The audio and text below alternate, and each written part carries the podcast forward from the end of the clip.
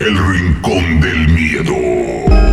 Existen pocas construcciones en el mundo que hayan sido testigo de historias de terror reales, pero esta es una de ellas. Entre las montañas de Dublín fue hallado un antiquísimo sepulcro que data aproximadamente del periodo 4500 al 2000 a.C.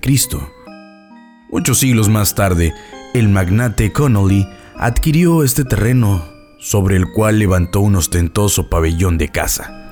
Tras su muerte, el sitio pasó a ser el exclusivo lugar de reunión del Fire Club, una sociedad de adinerados hedonistas.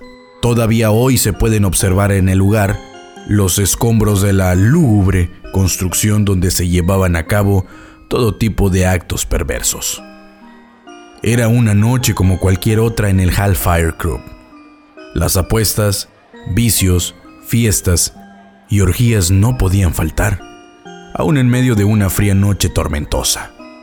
A la puerta del lugar se acercó un hombre enigmático, que habría sido sorprendido por el temporal. Aquel viajero envuelto con el manto de la noche podía costear una partida de póker mientras recuperaba fuerzas al calor de la lumbre.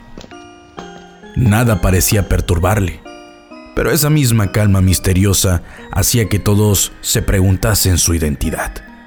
Aquel extraño visitante no revelaría mayores detalles, salvo que le complacería jugar esa noche al póker. Los más diestros jugadores vieron en aquella insinuación la posibilidad de ganarle dinero suficiente. Rápidamente las onerosas apuestas caerían sobre la mesa incluyendo la del viajero. La tormenta continuaba copiosa mientras la suerte rodeaba a aquel enigmático hombre. El jugador a su derecha buscaba la forma de sacar ventaja del juego intentando distraer al forastero, pero este apenas conversaba.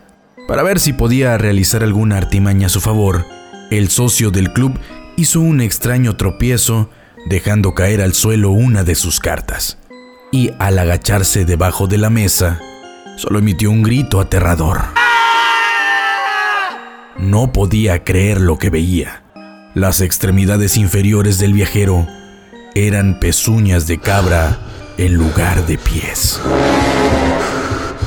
Al advertir con el alarido, todo el club quedó a la expectativa, posando sus miradas en el enigmático forastero. El príncipe de las tinieblas hizo la revelación de su presencia en el Hellfire Club, el sitio en el que durante años se le había rendido culto en medio de los más pecaminosos encuentros de sus socios.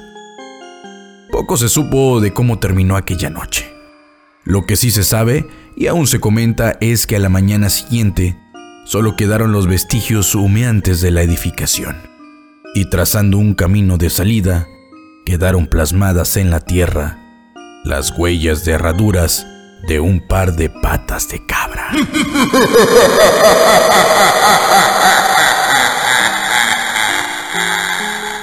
Dale like a nuestra página de Facebook, El Rincón del Miedo.